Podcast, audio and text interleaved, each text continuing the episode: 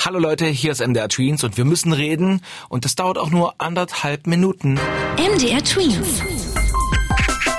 Dein 90 Sekunden Corona-Update.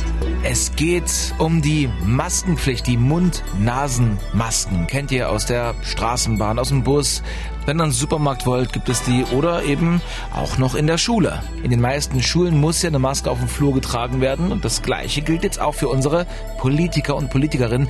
Die müssen seit gestern ihren Mund-Nasenschutz auch im Bundestag tragen. Das ist ja ihr Arbeitsplatz und dort aufsetzen. Vorher wurde das denen nur nett empfohlen, aber jetzt, wo die Corona-Zahlen steigen, also die Leute, die sich mit diesem Virus infiziert haben, gilt die Regel auch für die Politik.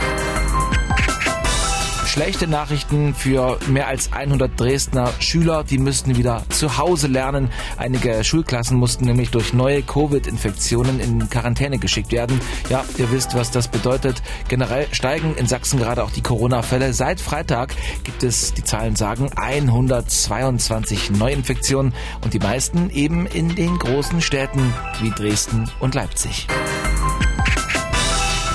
Es gibt auch gute Nachrichten. Wir brauchen ja auch etwas Hoffnung in der Corona-Krise, denn ein Impfstoff wird getestet und dahinter steckt eine deutsche Firma, die heißt BioNTech und steckt auch mitten in der Entwicklung von einem Corona-Impfstoff. Das heißt, er wurde sogar schon an Menschen ausprobiert und die Ergebnisse werden überprüft für eine Zulassung. Also, dass das Mittel gegen das Coronavirus vielleicht bald im Handel landet. Damit ist BioNTech auch das erste deutsche Unternehmen, was so weit gekommen ist.